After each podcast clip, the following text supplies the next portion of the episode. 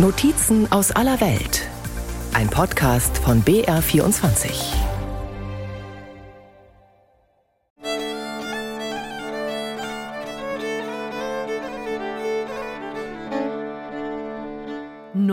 Nordnorwegen, das ist die Region zwischen der Hafenstadt Kirkenes in der Finnmark, Hammerfest mit dem Nordkap und Tromsø am 70. Breitengrad. Und wohl keiner, der dann nicht sofort die extravagante Eismeerkathedrale in Tromsø vor Augen hat. Dreieckig und ummantelt mit weißem Aluminium symbolisiert sie das Licht mitten in der langen Dunkelheit des Winters. Norweger Pullover und Zimtschnecken, Rentiere und der Weihnachtsmann, Wale und Elche, Fjorde und Fjells, Polarnacht und Nordlichter, wilde und gezähmte Wildnis, Stabkirchen, Joik und Samikultur. Unzählige Bilder tauchen beim Stichwort Norwegen vor dem inneren Auge auf. Bilder zwischen Romantik und Realität, wir blicken auf beides, auf arktische Problemzonen in Zeiten des Klimawandels und das schwierige Leben der Sami in der Gegenwart, ebenso wie auf die norwegische Winterwunderwelt und bleiben erstmal bei letzterer. Da gibt es zum Beispiel Schneeseminare, die auch Touristen aus Bayern anlocken. Auf langen Holzlatten geht es hinein in die weiße Stille. Ein sanft geschwungener Schneewall direkt vor uns mit einer glitzernden Oberfläche. Erinnert ein bisschen an Formen aus der Wüste. Und im Hintergrund sieht man eine grandiose Gletscherlandschaft. Höchstwahrscheinlich ist Ski ein altes Wort und ein Gerät, was die Norweger lange gebraucht haben, weil das Wort ja nur drei Buchstaben hat. Und dazu noch ist das Wort lautmalerisch. Ski, Ski, Ski, ski. Selvfølgelig er den åpenbare tingen å si at sneen er hvit. Er. Oberflächlich betrachtet ist Schnee weiß. Das ist das, was jeder sehen kann. Wenn man tiefer in den Schnee hineinschaut, sieht man aber, dass sich darin Licht bricht. Und alle Farben des Lichts werden vom Schnee auf verschiedenste Weise reflektiert. Und man hat auch überhaupt nicht das Bedürfnis, was anderes zu sehen oder was anderes zu machen. So ein ganz unwirkliches Gefühl. Ein ähnlich unwirkliches Gefühl dürfte haben, wer in der Polarnacht ein Nordlicht sieht. Aurora Borealis, Wintermagie vom Feinsten. Auch für meinen Kollegen Andreas Pehl aus Lengries, der für ein Jahr mit seiner Familie in Tromsø lebt. In Norwegen wird nicht nur der Lawinenstatus in der Wetter-App angezeigt, es gibt auch extra Apps für das Nordlicht. Da gibt es ganz verschiedene. Tromsø hat es auch geschafft, durch ganz geschickte Marketingmaßnahmen die Nordlichtdestination schlechthin zu werden. Aus der ganzen Welt kommen die Besucher nach Tromsø, vor allem aus Asien, aber auch Südamerika. Inzwischen gibt es rund 70 Firmen, die Nordlichttouren fahren in allen Ausprägungen von der privaten Tour in der Luxus-E-Limousine bis zum großen Reisebus. Dazu gibt es Nordlicht im Hundeschlitten, Nordlicht vom Boot aus, Nordlicht mit Rentieren. Bis zu 150 Busse sind pro Abend in der Saison unterwegs mit über 1000 erwartungsvollen Gästen auf Nordlichtjagd. Das ist nicht unbedingt sehr nachhaltig, aber die Nordlichtjagd ist ein wichtiges Tourismussegment für Tromsø geworden. Wobei Nordlichtjagd eigentlich der falsche Begriff ist, wie Nordlichtguide Günnar erklärt. Vi jakter ikke nordlyset, for det er jo der alltid, nesten. Men altså, vi jakter det klare himmelen. Sist vinter så var vi ekstremt mye inn i Finland. Es geht also darum, dem klaren Himmel nachzujagen, denn nur dort zeigt sich das Nordlicht, oft auf der finnischen Hochebene gut zwei Fahrtstunden von Tromsø entfernt. Wie Aurora Borealis, das Nordlicht, überhaupt zustande kommt, weiß Andreas Pehl. Das sind Moleküle aus der Sonne, die bei Sonnenstürmen ins All geschleudert werden. Und diese kleinen Moleküle treffen dann auf Moleküle in der Erdatmosphäre und beginnen zu leuchten. Ich war auf der Radarstation IceCat in Romfjord, die zum Nordlicht und zum Raumwetter forscht. Diese kosmische Energie, die man als Nordlicht sieht, ist eine Gefahr für Satelliten, damit auch für die Navigation, für unsere gesamte Elektronik, Flugzeuge fliegen teilweise falsch, die Kommunikation wird gestört. Dazu wird gerade sehr, sehr viel geforscht und der Raumwetterbericht ist sehr, sehr wichtig und wird sehr ernst genommen. Das Nordlicht hat eine mysteriös-mystische Aura, und so wundert es nicht, dass sich im Laufe der Zeit viele Mythen und Legenden gebildet haben, sagt Andreas Pehl. Die Sami sagen, dass es die Seelen der Ahnen sind.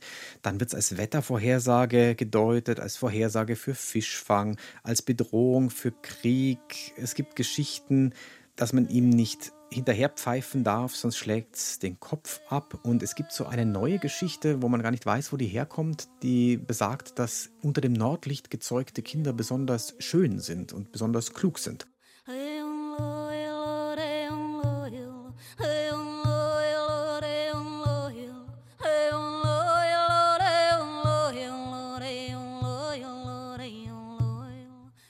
Skitourenziel ist Norwegen in den letzten Jahren immer beliebter geworden. Die Landschaft, die Fjorde, die Schneesicherheit, für Bergmenschen ein absoluter Traum, ein Place to be. Mein Kollege Sebastian Nachbar ist passionierter Skitourengeher und kennt die besten Regionen. Es gibt einige. Also die Liste ist ganz schön lang. Neben den Sunnmöralpen im Westen gibt es noch die Romsdalalpen. Gleiche Provinz, wenn man so will. Hauptort der Romsdalalpen Ondalsnes, das sogenannte Chamonix Norwegens. Dann rund um den Sonjefjord, dem längsten Fjord in Norwegen, gibt es viele Möglichkeiten für Skitouren. Dann gibt es natürlich das Jotunheimengebirge mit dem Jotunheimen Nationalpark, mit den großen Gletschern und auch dem höchsten Berg Norwegens, Galdhöppigen. Da gibt es im Übrigen auch eine richtige Durchquerung. Also da kann man auch sowas wie eine Art Jotunheimen Odrut machen. Und natürlich ganz im Norden die berühmte Inselgruppe der Lofoten. Super Skitourenrevier, steil und anspruchsvoll. Und die Lingenalpen oben bei Tromsø. Die Norweger selbst gehen auch jetzt im Hochwinter auf Skitour, gerne mal spät abends mit Stirnlampe in der Polarnacht. Aber für Nicht-Einheimische ist vor allem das Frühjahr die beste Zeit für Skitouren, sagt Sebastian Nachbar so ab März, wobei ja jetzt eigentlich die beste Zeit zum Planen ist. Also vor allem, weil man ja da in der Regel, wenn man nach Norwegen geht, in einer Gruppenreise unterwegs ist, also geführt und so eine Reiseplanung, die braucht ja einen gewissen Vorlauf. Und da ist jetzt eigentlich die Weihnachtszeit perfekt, um sich inspirieren zu lassen. Und im deutschsprachigen Web gibt es wirklich immer mehr Artikel, Blogposts und Reportagen über Skitouren in Norwegen. Die sozialen Medien sind voll. Und ich habe ehrlich gesagt keine größere Bergschule mehr gefunden, die nicht mindestens eine Gruppenreise nach Norwegen auf ihrer Webseite hat. Also Norwegen ist als Skitourenziel sehr präsent mittlerweile. Nirgendwo in der Welt werden so viele breite Skier wie in Norwegen verkauft. Und der Stil ist schon ein bisschen anders. Du siehst es, wenn eine deutsche Gruppe unterwegs ist mit einem Führer, dann wedeln die so ganz dicht und dicht und verwenden vielleicht 10 Meter Breite. Und dann kommt eine norwegische Gruppe und dann ist der ganze Hang bombardiert. Sagt Bergführer Markus Landrö aus Hemsedal. Im April und Mai kannst du dann um Mitternacht eine Skitour machen. Also wenn es tagsüber dann schneit und schlechte Sicht ist, dann kannst du 12 Uhr nachts aufstehen, Sonnenschein haben und dann eine Skitour machen. Und es gibt noch eine Besonderheit. Skitouren in Nordnorwegen starten oft auf Meereshöhe und führen bis auf gut 1800 Meter hinauf. In den Fjorden kann man oft Wale sehen, weiter oben im Skitourengelände dann etwas größere Vierbeiner. Elch, ja, ist auch lustig. Bei mir da in der Gegend täglich sagt der Elch Hallo. Wer um den Elch herum einen großen Skitourenbogen macht, der ist auf der sicheren Seite. Nicht ganz ungefährlich ist Nordnorwegen in puncto Lawinen. Das hängt auch mit dem Aufbau der Schneedecke zusammen, die in Nordnorwegen doch etwas anders ist, als es Skitourengeher in den Alpen gewohnt sind, erklärt Skitourenexperte Sebastian Nachbar. Ich habe mich da auch mal beim Lawinenwarndienst in Norwegen erkundigt die haben erzählt, dass tatsächlich viele Skitourengäste Probleme haben beim Einschätzen der Schneedecke, weil eben das Wetter sehr wechselhaft ist und im Schneedeckenaufbau in Norwegen sich eben viele Persistent Weak Layers, wie es auf Englisch heißt, also Schwachschichten halten und zwar viel länger als hier bei uns. Also dieses Altschneeproblem, was ja bei uns im Lawinenlagebericht auch oft ausgegeben wird, das hält sich in Norwegen oft länger und ist viel tückischer zu beurteilen wie in den Alpen. Und das hat Folgen. Beim norwegischen Lawinenwarndienst hat man mir gesagt, angeblich ist es so, dass ausländische Skitourengeher bei Lawinenunfällen in dem Land tatsächlich überrepräsentiert sind. Deshalb sollte man sich vorab gründlich informieren und am besten nicht allein losziehen. Stichwort Einkehr. In Norwegen sind die Berg- und Skihütten bei weitem nicht so dicht gestreut wie in den Alpen und daher empfiehlt es sich, eine landestypische Brotzeit mitzunehmen. Kanelbülar, also das sind die berühmten Zimtschnecken, ziemlich süß, ziemlich groß. Wenn einer so eine mitnimmt, da können manchmal sogar drei Leute davon satt werden. Kanelbüller, die Zimtschnecken. Wenig Einkehrmöglichkeiten, dafür punktet Norwegen mit Schneesicherheit.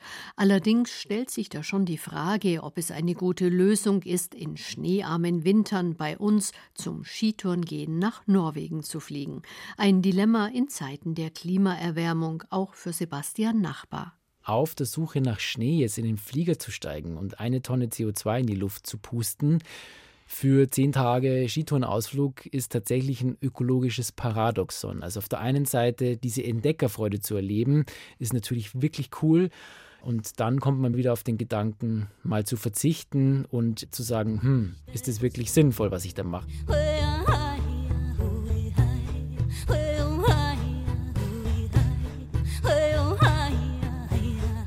Am 22. Dezember war in Norwegen Wintersonnenwende. Die längste Nacht ist damit vorbei. Ab Mitte Januar wird es wieder etwas heller. Die polare Dunkelheit aber wirkt sich bei allen Lebewesen auf die innere Uhr aus. Gabriela Wagner aus Innsbruck lebt seit zehn Jahren in Tromsø. Sie arbeitet dort als Chronobiologin am Norwegischen Institut für Bioökonomieforschung, kurz NIBIO.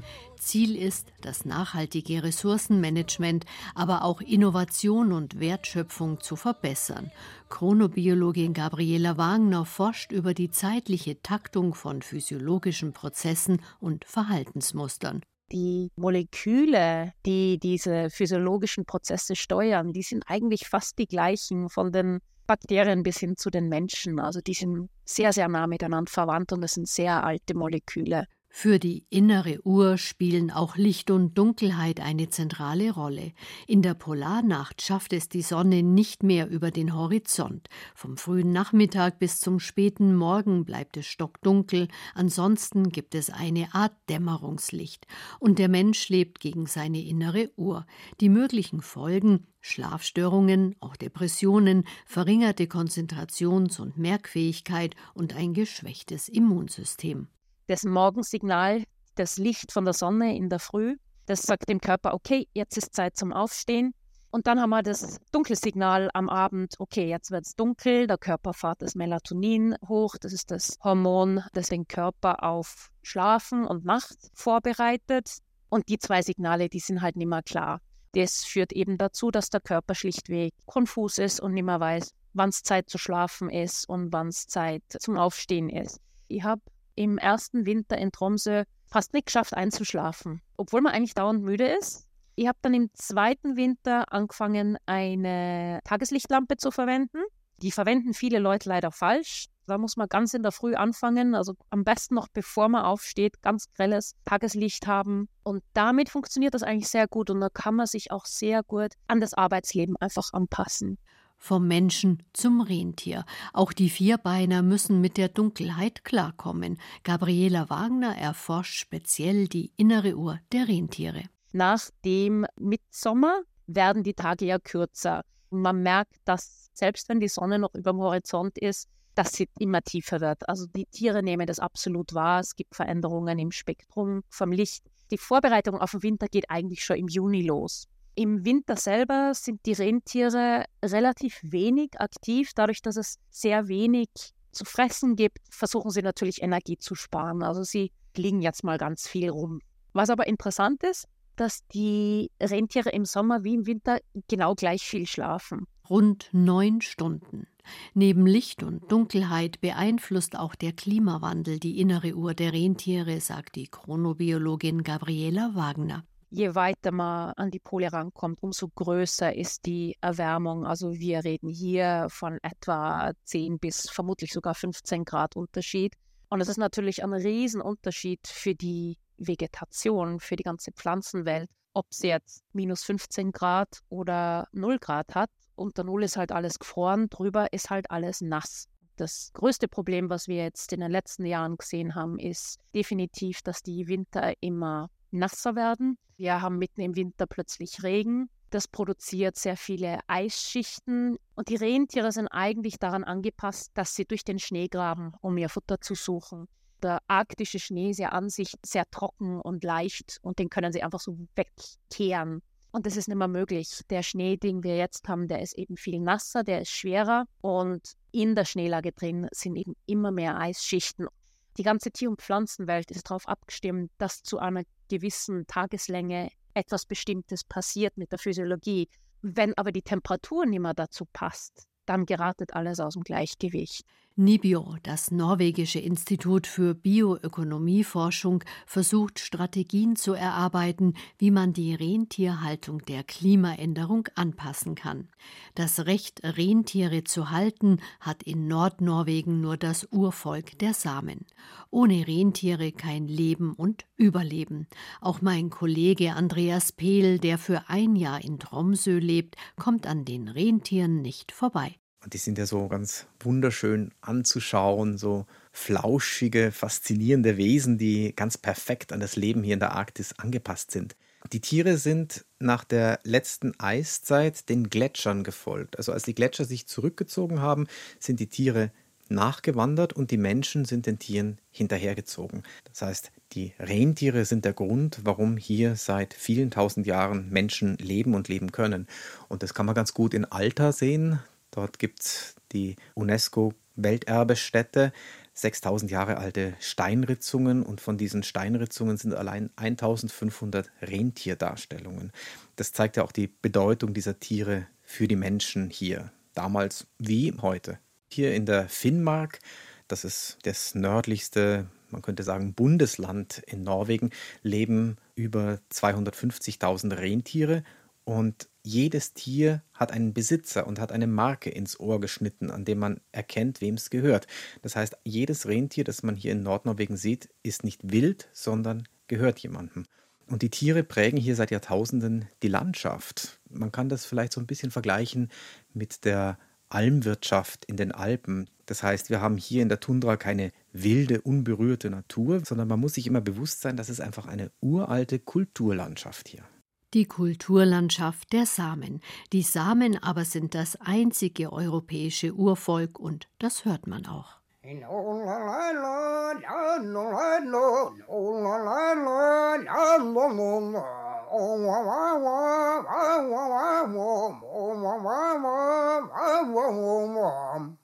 Så skal jeg ta den samme melodien når en ulv går til angrep. Da lyder den atskillig mer vulgær.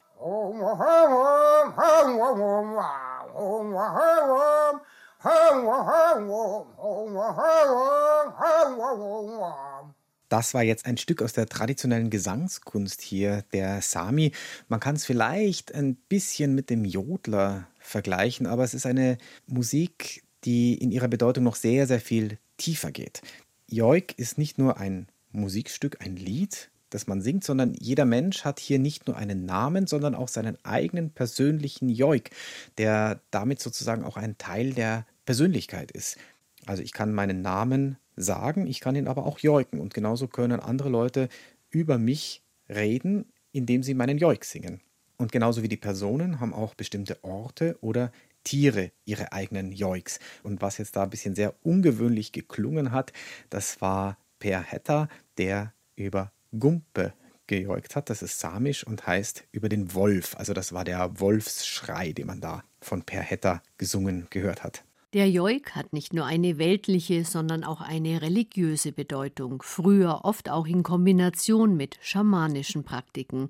Deshalb wurde er von der Kirche verboten und verteufelt, resümiert Norwegen-Experte Andreas Pehl. Europa hat auch im eigenen Kontinent eine den meisten unbekannte Geschichte der Kolonialisierung, das heißt einer Missachtung der Rechte eines Urvolks. Im 19. Jahrhundert hat man Staatsgrenzen quer durch das eigentlich grenzenlose Land der Sami im äußersten Norden hier gezogen. Im 20. Jahrhundert hat die Norwegisierung ganz üble Züge angenommen. Die Samen wurden zwangsnorwegisiert, wurden vertrieben, enteignet und die ganze samische Kultur und die Sprache wurden als minderwertig abgestempelt. Neben den skandinavischen Staaten hat vor allem auch die Kirche ihre Macht wirklich missbraucht. Und erst im Juni dieses Jahres, also im Juni 2023, ist der Bericht der norwegischen Wahrheits- und Versöhnungskommission erschienen, der dieses Unrecht gegen das Urvolk zusammenfasst. 1990 hat Norwegen zudem als bisher einziges Land mit samischem Siedlungsgebiet die ILO-Konvention 169 über verbindliche Rechte der Urbevölkerung ratifiziert. Doch die Aufarbeitung des unrühmlichen Umgangs mit dem Urvolk der Sami ist damit leider noch nicht abgeschlossen. Im Moment ketten sich immer wieder junge Sami vor dem Parlament in Oslo fest und protestieren vor allem gegen einen großen Windpark in Fusen. Dort wurden auf samischen Rentierweiden ein Windpark gebaut. Die Flächen werden damit für die Rentierwirtschaft unbrauchbar, weil sich die Tiere einfach weigern, an diesen Windrädern vorbeizugehen, an den Stromleitungen vorbeizugehen, um in andere Gebiete zu kommen. Die Samen haben vor dem höchsten Gericht ihre territorialen Rechte, ihr Urvolksrecht eingeklagt. Die Samen haben Recht bekommen. Das oberste Gericht in Norwegen hat festgestellt, dass hier tatsächlich ein Völkerrechtsbruch vorliegt. Und inzwischen läuft dieser Windpark einfach seit zwei Jahren. An diesem Windpark beteiligt sind auch die Stadtwerke München. Die Sami sprechen hier wahrscheinlich nicht ganz zu Unrecht von einer grünen Kolonialisierung. Und es stellt sich die Frage, ob eine Klimawende, die Menschenrechte verletzt, wirklich so nachhaltig ist. Eine bittere Realität jenseits aller Schneemagie und Winterromantik. Die Sami und die Rentiere prägen den Norden Norwegens, aber auch Schnee und Einsamkeit, also die Schneisamkeit. Und die genießt auch Gabriela Wagner. Als Chronobiologin, die über die innere Uhr der Rentiere forscht, ist sie viel draußen unterwegs und lässt sich vom Winter in Nordnorwegen verzaubern. Der Schnee macht eigentlich alles sehr hell wir haben klare Schatten, die vom Mond geworfen werden. Eine fantastische äh, Winterlandschaft. Wer in dieser oft eiskalten Winterlandschaft Nordnorwegens unterwegs ist, der bekommt schnell eine rote Nase. Die soll angeblich auch das Rentier haben. Rudolph the Red-Nosed Reindeer. Stimmt nicht, sagt Gabriela Wagner. Rentiere haben ja Fell auf der Nase, also wo die ganze Idee mit der roten Nase herkommt, das ist mir nicht ganz klar. Was aber interessant ist, ist, dass die Rentiere innen drin eine extrem rote Nase haben. Mit vielen kleinen Höhlen drinnen. Und die Luft, die reinkommt in der Nase, wird aufgewärmt. Und die Luft, die die Tiere ausatmen, die ist schon auf fast 0 Grad herunten. Das heißt, im Gegensatz zu uns machen die Rentiere im Winter nicht diesen Dampf, wenn sie ausatmen. Und das heißt doch, sie verlieren viel weniger Feuchtigkeit und bewahren dadurch natürlich ihre Energie. Auch rund um den Weihnachtsmann, der ja aus Nordnorwegen stammen soll, gibt es so einige Unstimmigkeiten. Sein Schlitten wird der Legende nach von männlichen Rentieren gezogen und auf allen Bildern tragen die Vierbeiner ein Geweih. Aber im Winter, da haben eigentlich nur die Weibchen ein Geweih. Der Rudolf könnte eigentlich eine Frau Rudolf sein. Wahrscheinlicher ist, dass der klassische Rentierhirtenschlitten von kastrierten Männchen gezogen wird. Das heißt, dass sie ein bisschen größer und ein bisschen fetter werden und dadurch auch viel kräftiger sind. Das sind dann quasi Eunuchen.